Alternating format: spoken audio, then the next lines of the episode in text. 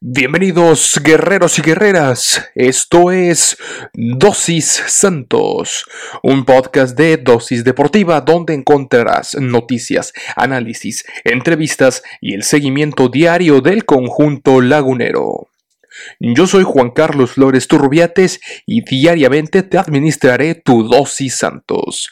Recuerda que puedes sintonizar nuevos episodios de lunes a viernes a través de Spotify, Anchor FM, Apple Podcast, Google Podcast, Breaker y Radio Public.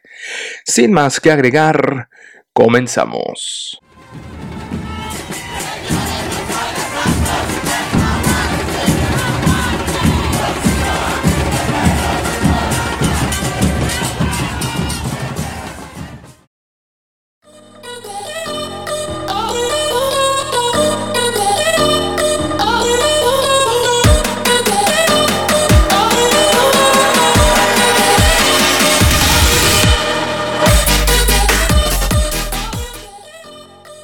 Modo guerrero activado. Muy buenos días, guerreros y guerreras. Ha regresado la dosis Santos.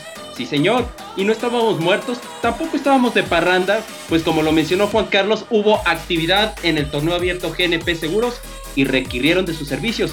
Pero de aquí en adelante tendrán la dosis Santos diaria. Y bueno, sin más que mencionar, les doy la bienvenida nuevamente a ustedes, afición guerrera, y obviamente al guerrero mayor Juan Carlos, este que es tu programa como guerrero mayor. Bienvenido nuevamente. Muchísimas gracias Jürgen, guerreros y guerreras. Les pido una disculpa por esta ausencia tan larga. Una semana, poquito más de, una semana. Pero ya estamos aquí de nueva cuenta con todos ustedes. Ya estamos aquí para hablar de este eh, gran equipo lagunero que seguimos, seguimos en, la pelea. Ya hablaremos, haremos un, resumen, una recapitulación de este tiempo perdido. Y como lo comentabas, eh, Jürgen, que me hiciste el favor de iniciar este episodio, pues no, no andábamos muertos, tampoco andábamos de parranda, bueno hubiera sido. Andábamos, eh, pues nos quitamos un poquito el modo fútbol y nos pusimos este, la raqueta, los tenis y la pelota. Vestiste de gala me vestí de blanco, señores, como, como en Wimbledon, para cubrir el tenis de la WTA aquí en la ciudad de Monterrey, en el abierto de tenis de Monterrey, el abierto GNP Seguros, que se llevó a cabo del 3 al 21 de marzo, pero en realidad fue desde el 11 con el torneo de clasificación de fin de semana 11 y 12, y desde entonces yo ya perdí la noción del tiempo y el espacio, estuve en modo intenso con la actividad tenística desde el Club Sonoma. Anduvimos, incluso ahí anduvimos con, con nuestro queridísimo Pedro García de Dosis Tigres, que tampoco, que tampoco tuvo actividad. Bueno, él, ya estrenó episodio, yo apenas ahorita lo, retomo. Eh, y vaya que los Tigres les ha ido pésimamente mal. También por ahí creo que tuvo un episodio de dos horas explotando contra el equipo del Tuca Ferretti. Y nosotros hablaremos de lo que fue junto con Jürgen, por supuesto, a quien ya es, eh, pues ya es de la casa, estaremos hablando de pues todo lo que nos dejó estas últimas eh, jornadas, tanto en la actividad femenil, que es importante también mencionar los resultados que ha tenido el conjunto femenil, y el, resultado, por supuesto, del el eh, primer equipo, con las debidas ausencias que hay debido a estos chavales que están en el preolímpico y también eh, pues con, los jóvenes que quedan, que, han hecho bien las cosas, que se han defendido. Por ahí eh, ya perdimos en casa, sí sabe muy feo esa, esa derrota, pero fue un, un, muy buen partido ante un gran equipo como lo es el León, que está tratando de despertar ya en estas últimas fechas, Jürgen. Sí, eh, fíjate, retomando lo último que dijiste, Juan Carlos, eh, con respecto a la derrota con León, sí, se pierde en casa después de, ya de, no se perdía desde el torneo pasado, desde el año pasado prácticamente, Juan Carlos, en casa, ahí en la fortaleza del desierto, no se perdía, pero fíjate, yo pienso, y, y se lo digo a la afición guerrera, que es mejor haber perdido este partido ahorita haberlo perdido en las fases finales, que seguramente ahí va a estar el equipo lagunero, en esas fases finales, esas fases de liguilla, donde una derrota te sale muy caro, lo cual pienso que eh, si una derrota tenía que venir, tenía que venir ya, porque aquí es donde se puede aprender esos errores, donde Almada puede aprender, y mejor sea ahorita a que sea la liguilla y en una ronda de knockout en donde pues nos puedan decir adiós. Sí, claro, claro, claro. Y bueno, eh, una derrota, insisto, que llega en buen momento. Claro, duele perder en casa y sobre todo con la afición, caramba, que ya ha, regresado, ya tiene algunas jornadas que regresó, que la gente, eso hay que aplaudirlo, al parecer se ha estado portando bastante bien, como quiera me parece, eh, pero eso ya son temas que no nos competen mucho, que hasta ahí, hasta ese 40% de afición eh, no hay que jugarle al vivo en estos momentos todavía con, este, con esta situación. Y, bueno, eh, eh, parte de la polémica contra este partido contra el León ha sido un, pues un, penal legítimo a favor de los laguneros que pues que no, no marcó ahí el señor Oscar Mejía y tampoco lo rectificó el VAR. Sigue habiendo problemas con el VAR pero eh, es, generalizado, eh, Jürgen, es generalizado, no es que es en este partido ha sido en contra del Santos Laguna del arbitraje.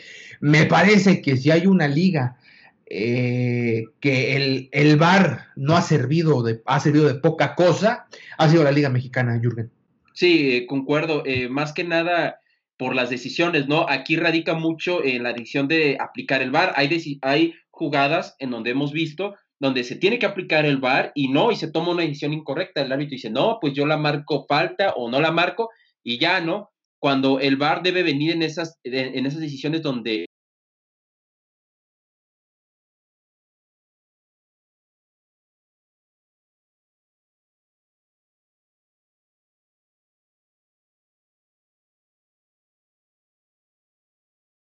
definitivamente porque hubiera significado un penal y un penal es yo te, me atrevería a decir que más que un 50 y 50, yo creo que es un 80, ¿eh? un 80-20. Eh, y bueno, esto, eso es lo que, esa es la importancia, ¿no? Del VAR, que hay partidos donde el rival hubiera podido generar algo más, traerse inclusive puntos, y no, no ha sido así, ¿no? Este fue el caso. Entonces, sí, Obviamente también, como lo mencionas, ¿no? Y concuerdo contigo, esto no es algo de contra Santos, ¿no? Contra el Grupo Orley, no, es algo que lo hemos visto, peor aún, lo hemos visto en los demás partidos, en otros partidos lo hemos visto, entonces esto ya es un atenuante, ya es una, una constante en, en la Liga MX, donde el VAR, pues el VAR nada más no funciona, ¿eh? No funciona, pero más bien no es que no funcione, la gente no hace que funcione. Exactamente, Jürgen.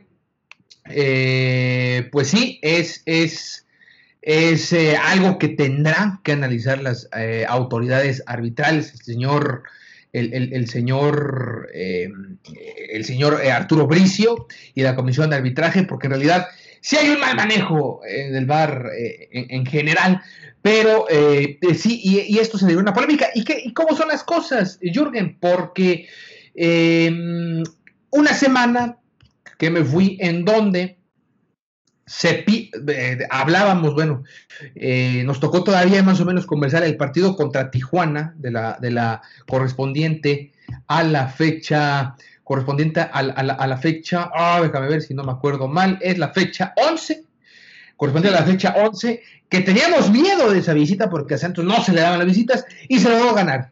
En un partido que no gustó mucho, en un partido muy trabado, en un partido muy accidentado, en un partido que, eh, como se pudo, se, ganó.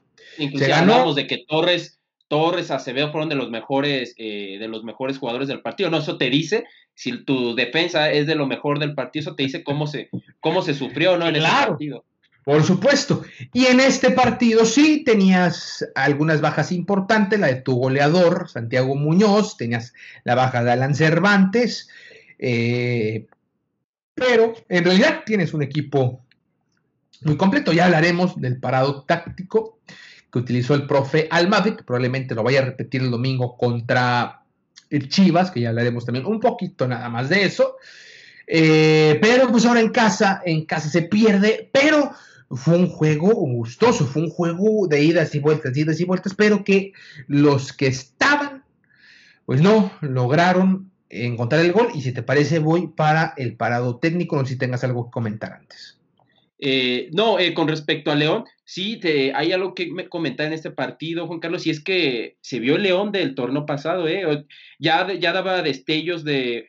Mira, sinceramente fue una victoria, si bien fue empañada eh, por el arbitraje, sí vi un León con un funcionamiento muy similar a, lo que nos tenía acostumbrado Nacho Ambriz el torneo pasado, y creo que sí fue al final, con todo y el coraje que pueda dar el, el no haberse marcado ese penal, creo que sí fue una victoria, eh, una victoria muy, pues una victoria merecida para el equipo Esmeralda, Juan Carlos. Y pues ahora el León, ¿eh? ahí va el León también, junto al Atlas, junto a esos equipos que están de sotaneros, ahí van.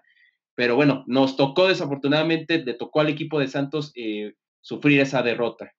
Exactamente, y vamos a revisar entonces cómo fue este, este partido con Carlos Acevedo, que estoy molesto, estoy molesto porque no ha sido convocado en el Preolímpico, pero, pero está bien, no, no, no pasa nada, eh, hay que seguir pensando a futuro, eh, y le ha ido bastante bien a Carlos Acevedo. Eh, después línea de cuatro, fue un 4-4-2, en la defensa estuvo Gobea y Andrade como laterales Gobea como izquierdo y Andrade como derecho respectivamente, con Félix Torres en la central junto con Mateus Doria.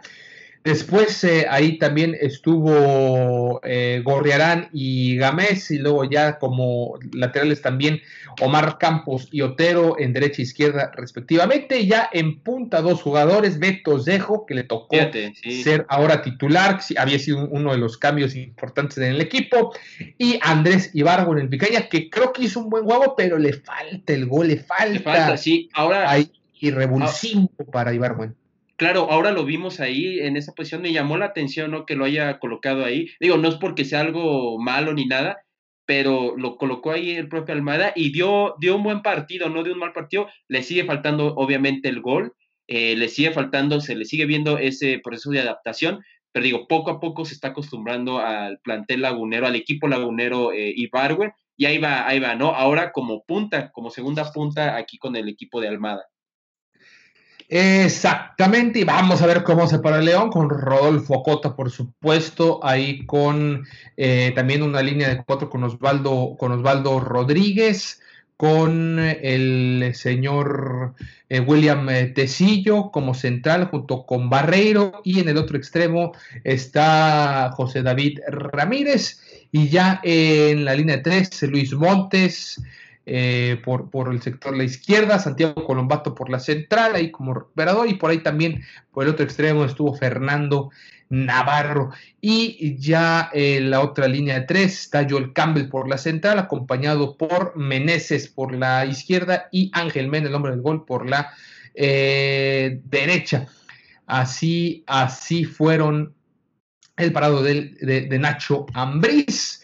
Eh, dos eh, por uno, un resultado sí adverso, pero como tú lo mencionas, importante que preferible que se hubiera perdido, porque acuérdate, Jürgen, la temporada pasada también se perdió en casa, pero contra el Pachuca en repechaje. Ah, por ahí te nos fuiste, Jürgen. Pero está bien, eh, sí, ahorita recuperamos comunicación contigo. Por lo pronto vamos a hablar eh, sobre cómo quedó, cómo quedó la tabla general, cómo quedó la tabla general ya después de estas 12 fechas, de estas 12 fechas, y se viene, se viene la fecha FIFA, señores, se va a venir la fecha FIFA en cualquier momento.